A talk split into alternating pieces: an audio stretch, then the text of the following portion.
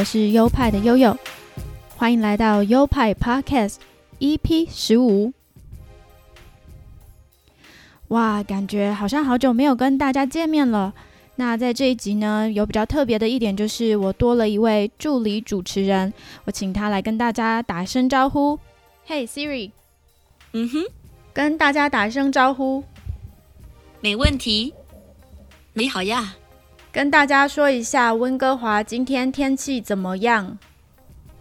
加拿大温哥华目前晴朗且十七度，下午开始的天气预报为晴有有云，今天最高温为二十一度。最低温为十六度。Hey Siri，嗯，跟大家介绍一下你自己。我是 Siri，但是我不喜欢讨论自己。OK，好，其实这个是我在离开台湾之前，朋友们合资送我的 HomePod Mini 啊，我最近就常常在跟他玩，然后还有装成各种不同的声音，看他能不能辨识我。其实有这台真的是蛮方便的，就是我可以。请他帮我设闹铃啊，或者是请他帮我记一些代办的事情，还有我可以问他各种问题，像是天气如何，现在温度几度，明天会不会下雨，这附近最近的公车站，还有我还可以请他播放歌曲等等。它其实就是把 Mac、iPhone 跟 iPad 里面的 Siri 实体化的一个装置。那它的造型也非常的雅致，是一颗白色的球。当它接收声音或是它自己讲话的时候，都会发出很魔幻的光芒。光是摆在家里做成一个装置，也都是很好看的。那除了 Siri 的功能，它自己也可以用蓝牙连接 iPad 或者是 iPhone 播放音乐，变成是一个音响的功能。那必须要注意的是，它必须在有 WiFi 的环境下才能使用。这样。我自己觉得这是一个很棒的礼物，虽然我不是来推坑，也不是来夜配的啦，但我觉得我刚才真的商品介绍的很不错，所以欢迎各厂商来找我夜配哦。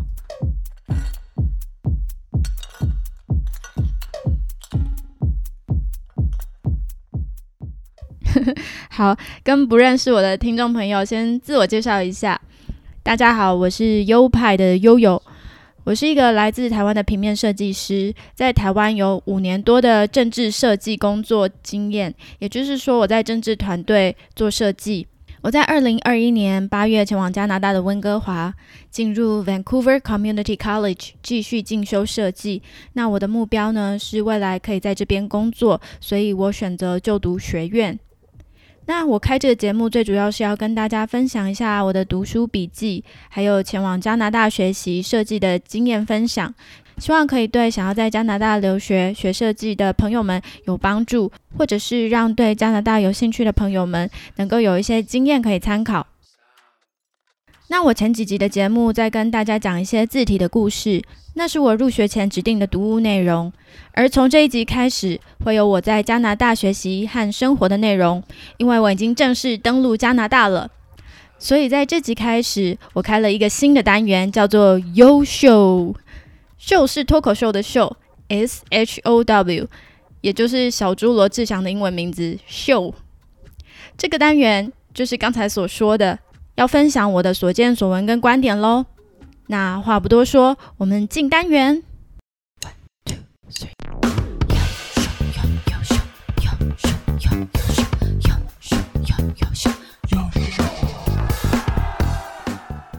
虽然我现在人已经在温哥华，但是还没有真正充分的体验这边的生活，因为还没有正式开学。现在的我最主要都是待在家里调调时差。在入境旅客的部分，加拿大规定打两剂疫苗的旅客，而且第二剂要离起飞的时间间隔十四天，可以免去登陆以后隔离十四天，但是必须每天上 App 打卡，是他们专属的 App，在起飞前必须下载。登陆后的十四天内，每天要上那个 App 回报自己的健康状况。在疫情期间搭飞机其实蛮紧张的，所以我来讲讲搭飞机的事好了。我是全副武装到机场的，我戴了护目镜，穿手术的隔离衣，口罩，这个是规定的嘛？还有带酒精纸巾以及一百毫升的酒精，并且照他的法规装在透明的夹链袋里面。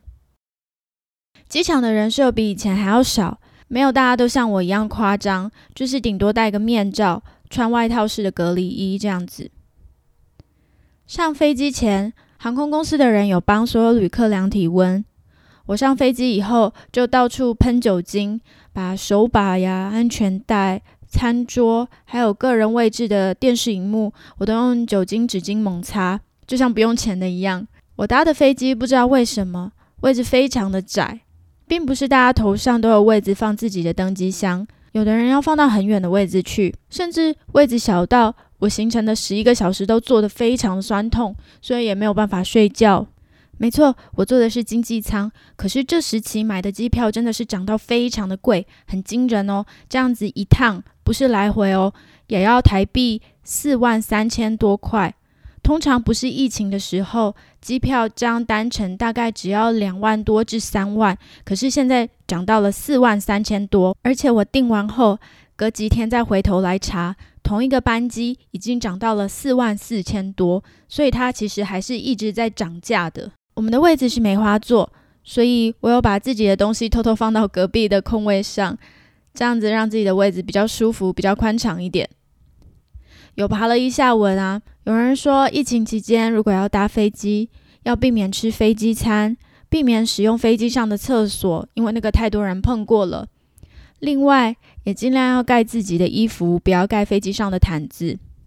但是因为我在行程中飞机上太冷又太饿，我还是吃了飞机餐，也要了毯子。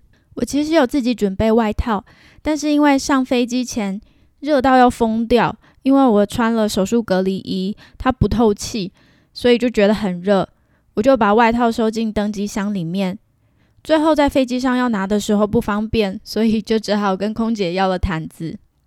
盖了毯子以后，还是觉得非常冷，但是就只能忍耐，就这样忍过了十一个小时。而且我也不敢喝水，因为我怕要跑厕所。抵达温哥华机场以后，马上就跟接机的家人联系，然后就是一连串的手续。温哥华现在所有机场内的指标，除了官方语言英文跟法语以外，居然还有简体中文，可能是因为他们华人太多的缘故，所以这样子我都看得懂，并不会感到特别紧张。第一关是自动报关机，就是一到大厅就有几十台的机器在那边，很壮观哦，因为都是全新的机器。我二零一八年去的时候，好像还没有这样的机器，或者是可能只有少数几台。不知道其他国家的机场有没有这种自动报关机器？旅客在自动报关机的界面上，就是依照指示操作，扫描护照、接受拍照啊，再回答一些简单的问题。那些问题就是包括像问你有没有带违禁品啊，有没有去过农场啊，有没有在其他国家停留，有没有带超额的钱或贵重物品等等。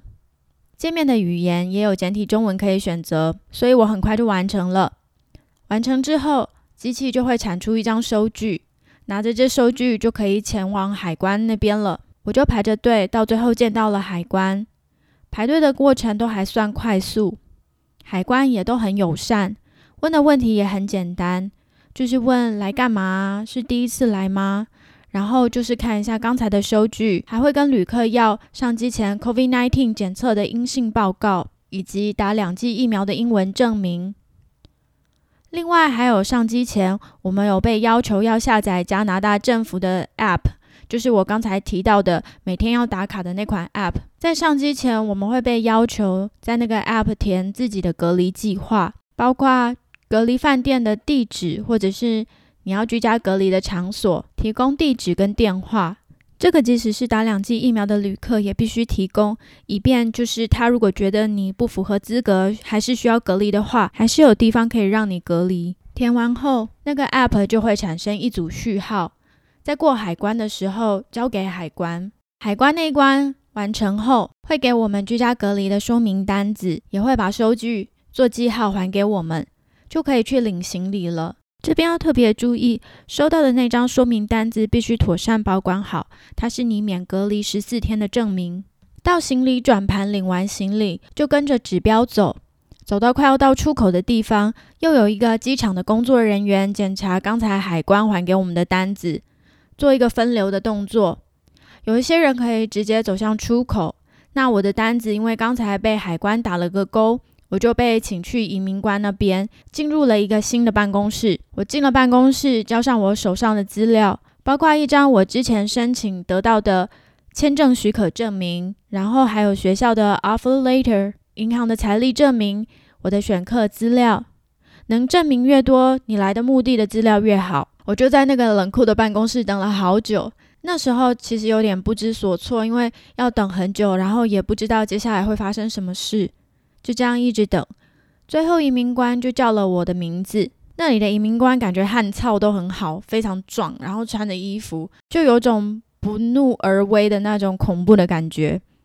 但是他什么也没有问我，就是把我叫去，然后拿给我印的很漂亮的签证，有亮亮的镭射贴纸的那一种。我那时候心里想。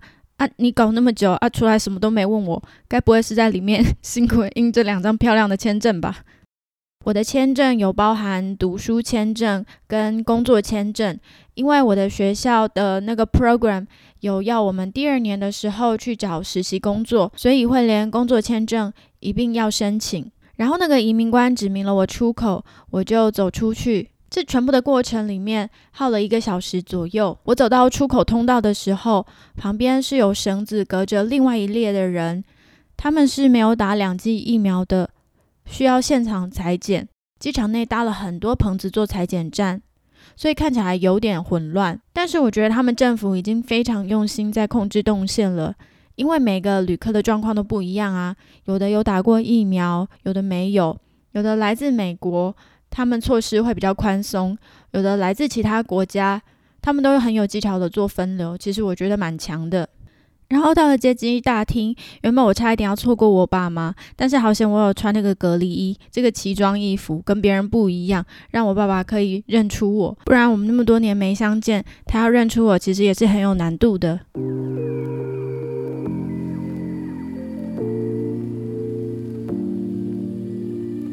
其实不只是搭飞机的步骤很多，我先前的申请签证的流程，我觉得那才是非常复杂，比申请学校痛苦。要准备的资料很多，网络上又有一堆现身说法，说申请加拿大的读书签证有多困难，多困难，然后有多少人被刷掉这样子。找代办其实会安心很多，如果心理素质不够，不够有信心的话，或者是很容易焦虑的话，可以去找代办。我是为了要省钱，全部自己来查资料啊，看其他人的经验分享，确实会有很多很焦虑的时候。不过现在看来都是经验，而且其实我要不断阅读加拿大政府的官方网站，这对未来也有很大的帮助。因为未来其实有很多的规定，都必须要上网站自己查看。那习惯阅读加拿大政府的网站。之后也会变得比较没有那么害怕，或者是比较熟悉，并且可以知道他们网站架构的逻辑，还有加拿大政府做事的逻辑，我觉得是蛮有帮助的。网络上有很多人分享自己的签证经验，不只是台湾人，还有中国人、香港人、菲律宾人等等。我自己觉得还是华人讲的讯息比较可信。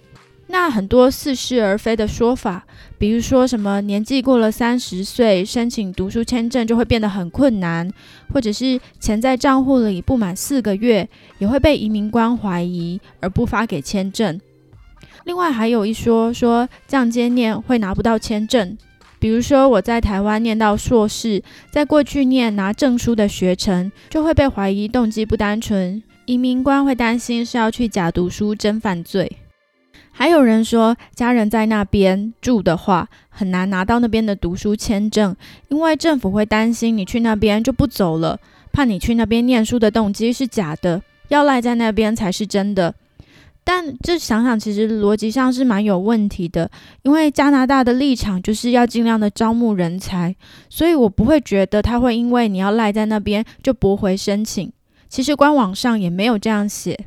倒是之后想要留下，只要依法规办理签证，这样就没问题了。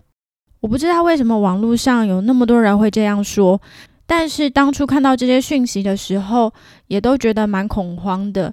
因为我年纪就是超过三十岁了，而且我的钱是借来的，所以就是账户里突然多了这么一笔钱啊！这笔钱也没有在账户里待满四个月，而且我也降阶念了，我也没有在网上追求学位。但是这些我都有在申请签证时附了一封信给签证官，并在信里面说明了我的就学动机。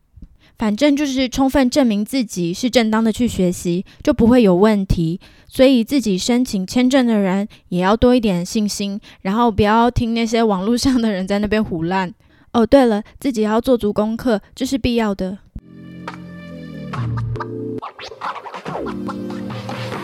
如果不是很认识我的听众，或者是第一次听到这个节目的听众，我要在这边解释一下。嗯，我的爸妈是一直住在加拿大的。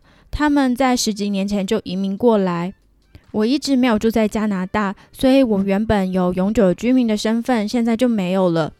所以我现在是用国际学生的身份进去，就是一般的台湾人身份，那就要申请读书签证，不然永久居民是不需要的。学费也比较一般国际学生的学费，是当地学生的两三倍。光是学费两年就将近一百万，但我可以省下住宿费用跟生活的许多开销。如果在之后我可以在加拿大找到工作的话，这样算起来还是划算的。所以这方面给有兴趣出国念书的朋友做参考。我这边讲的只是单纯就学费哦，真正的生活费我还没有什么概念，因为我还没有实际的在这边生活过。不过网络上我可以看到有很多人提供这方面的资料，可以让大家参考。由于这个花费很高，所以就是立志之后能在加拿大工作一段时间，不然回到台湾，如果跟美编美工混在一起，领少少的月薪三万多，要还完这样的花费，其实是非常吃力的。抵达加拿大以后，就跟爸爸妈妈住在一起了。第一个感觉是觉得自己很被照顾，所以觉得很幸福。比如说食物啊，我妈妈很会煮。所以每天都有美食可以吃。那他对健康和营养的要求也很严格，所以我希望在他的养育之下，我可以长得白白胖胖的。常年在外食，真的是把我的身体都要弄坏了。还有现在吃的食材都好好哦，像是一些很贵的坚果类啊，在这边就可以大把大把的吃。那种贵妇超市才会有的很贵的那种干乳酪，现在就可以当零食吃，真的很爽。在这里也可以吃到很多很多的水果。那以前自己外宿在买的时候，都会觉得它太贵而舍不得买。生活品质也是直接的提升，因为常年租屋住别人的房子，就不可能添购太好的家具，所以什么东西都觉得好像是凑合着用。但是现在自己家里的床垫就觉得好舒服哦。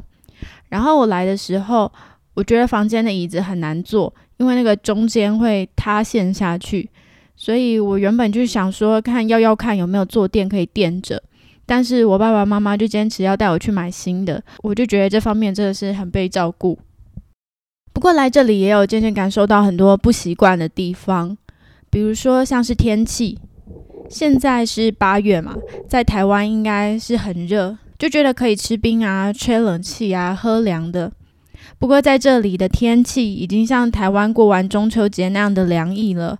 就可以开始穿长袖了。比较冷的时候有十一度、十四度的，所以我整天都在家里叫冷。不知道冬天来了要怎么办呢？哦天哪，好怀念台湾的热天气哦。另外还有一件比较烦恼的就是要办一个新的手机门号，但这里的方案都比台湾的贵非常非常多。像是网络吃到饱的方案，大概要台币三千八百元左右。比较便宜的学生专案都是网络流量有二 GB、四 GB、五 GB 这样的限制，然后用的是 LTE 或者是称之为四 G LTE，就是所谓的三点九 G 网络啦，连四 G 都不到，不像台湾都已经要发展五 G 网络了。我就选了一个每个月流量四 GB 的方案，是加币四十五元，含税加一加，大概都要一个月台币一千多块了。然后没有网络吃到饱，实在让人觉得非常的焦虑，因为这里真的很多我都会需要查，比如说看到不懂的字词汇要赶快查，或者是要追踪公车，因为这里的公车不太准时，也必须上网查。还有当我迷路的时候，必须开 Google Map，那个耗掉的流量也是很多，所以我就会有这样的焦虑。哇，这是什么先进国家？网络是基本人权呢？他们连国际机场的网络都其实讯号都没有很强，所以我觉得台湾在这个部分真的是进步太多了。希望网络的强度也是一种国力的展现，然后台湾可以用强盛的网络统治世界。好的，那就是今天的内容，希望大家会喜欢。相信日后我可以有更多的事情可以跟大家分享。那如果你对我的节目有期待的话，请持续关注，也请推荐给你的亲朋好友们。那本节目有赞助机制，赞助链接就在每一集的说明里面。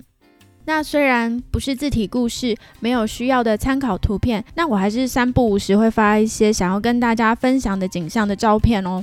照片我会放在节目的官方 IG，可以到 Instagram 去搜寻优派底线 Studio，拼法是 Y O P I E 底线 S T U D I O。